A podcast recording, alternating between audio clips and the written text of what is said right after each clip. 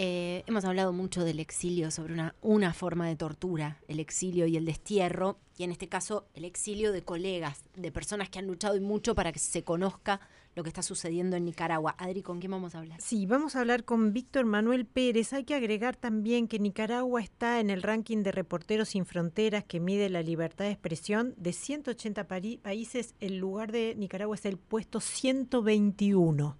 Digo, para que vean lo difícil que es comunicar.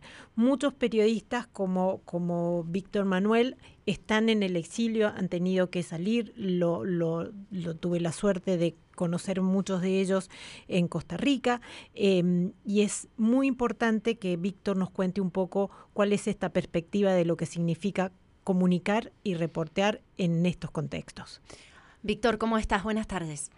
Eh, muy bien, muchísimas gracias por la invitación y eh, gracias por poner en contexto y hablar un poco sobre lo que nos sucede a hombres y mujeres de prensa, que solo para darles un dato, hasta la actualidad, eh, a la organización a la que pertenezco recuenta al menos 115 periodistas exiliados, solo en Costa Rica 56.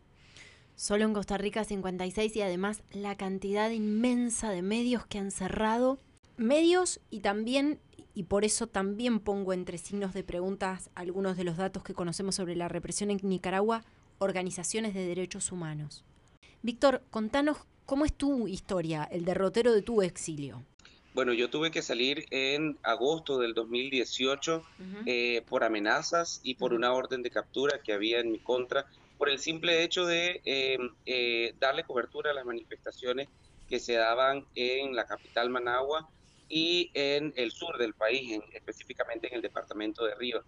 Eh, me exilié, eh, pero hay, algo que nosotros como periodistas siempre rescatamos y es que eh, traíamos una mochilita con lo poco que podíamos cargar, pero esa mochila venía cargada de, de, credibilidad de la población nicaragüense. La gente cree en los medios independientes, la gente cree en los periodistas, y comunicadores, hombres y mujeres, que aunque tuvimos que salir, eh, eh, eh, no fuimos cobardes, como se nos comentó en algún momento, como se dijo en algún espacio por parte de la vicepresidenta. nosotros solo decidimos proteger nuestras vidas porque sabíamos que estábamos en peligro. Y esta es la historia no solo mía, esta es la historia de más de, como les comentaba, más de 100 colegas periodistas que muchos de ellos han tenido que arriesgar su vida para eh, buscar mejores condiciones en otros países. ¿Cómo, ¿Cómo es eh, tener un medio, cómo es trabajar en un medio hoy en Nicaragua y cómo es lo que están haciendo ustedes desde afuera? Básicamente es casi que trabajar en la clandestinidad. Nosotros, eh, yo como director de una plataforma estoy exiliado, pero tenemos colegas periodistas dentro del país que por seguridad ni mencionamos que son periodistas o no mencionamos que colaboran con nosotros. Eh, eh, eh, estamos volviendo al periodismo de catacumba. ya no hay periodistas en las calles haciendo reportería y si, lo, y si alguno se atreve a hacer, lo hace con la consecuencia de estar perseguido por patrullas policiales, por paramilitares en cualquier parte del país. mencionarles que nosotros como país somos el único país de la región que no tiene un periódico impreso.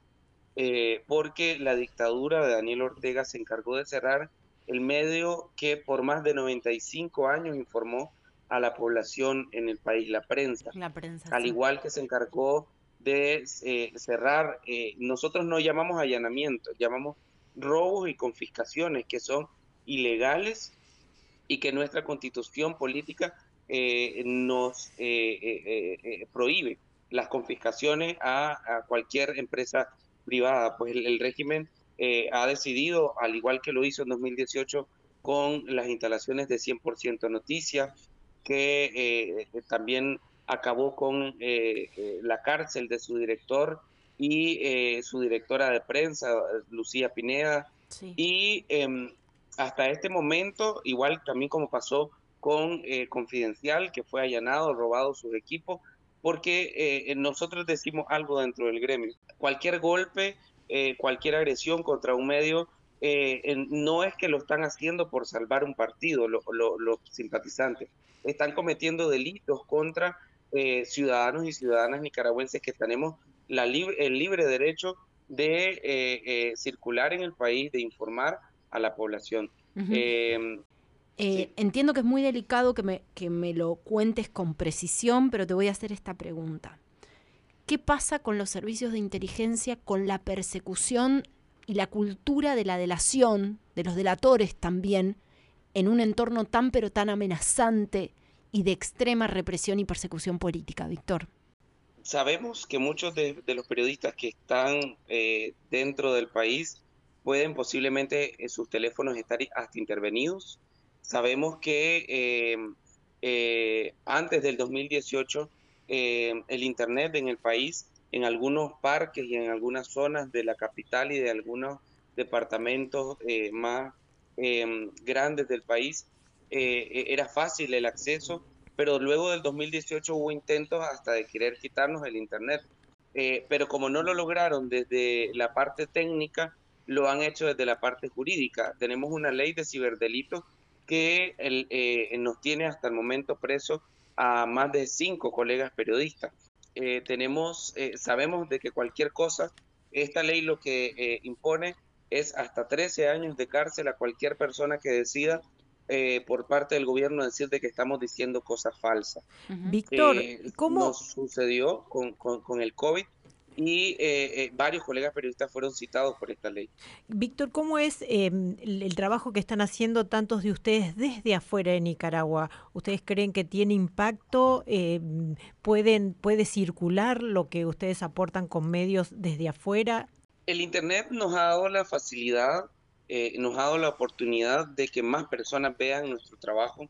Todos los medios de comunicación en Nicaragua eh, fuimos, nos obligamos a eh, irnos a la digitalización, pasarnos para que más personas pudieran estar al tanto de lo que sucedía. El régimen todavía no puede controlar el Internet, no puede controlar las redes, no puede controlar lo que se dice o no se dice en las plataformas digitales. Entonces, eso ha sido un, eh, un beneficio que hemos tenido como, eh, como gremio y como población también, porque aún que estamos fuera eh, en Costa Rica, la mayoría de, periodistas que estamos en el exilio, al menos en Costa Rica, somos directores y directoras de medios, de plataformas digitales, que seguimos informando.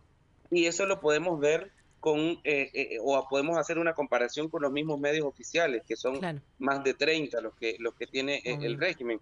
Eh, la gente se está informando con nosotros. Eh, nuestros programas son más vistos que los de ellos. Eh, nuestros alcances son mucho más grandes que lo que tienen los medios oficiales. Entonces, el Internet nos da esa facilidad desde afuera, estar al menos más seguros que estar en Nicaragua. para que la población se siga informando. Víctor, muchísimas gracias por esta comunicación con nosotros. Em, gracias, de verdad. Contanos los datos del medio que dirigís para que la gente te pueda seguir. Bueno, no, muchísimas gracias. Nosotros somos una revista informativa intertextual. Nos pueden encontrar en nuestro sitio web www.intertextualcr.com y en nuestras plataformas digitales. Informamos sobre el acontecer diario en Nicaragua y eh, tenemos eh, programas de entrevistas donde analizamos los contextos de lo que está sucediendo dentro y fuera de Nicaragua, también planteando que en Costa Rica estamos más de 117 mil exiliados y exiliadas eh, que eh, pues siguen informándose con nuestra plataforma digital. Víctor Manuel Pérez, periodista de Nicaragua, ahora exiliado en Costa Rica, Intertextual, es el medio que dirige. Muchísimas gracias, Víctor, por este contacto con nosotros. Gracias a ustedes, feliz.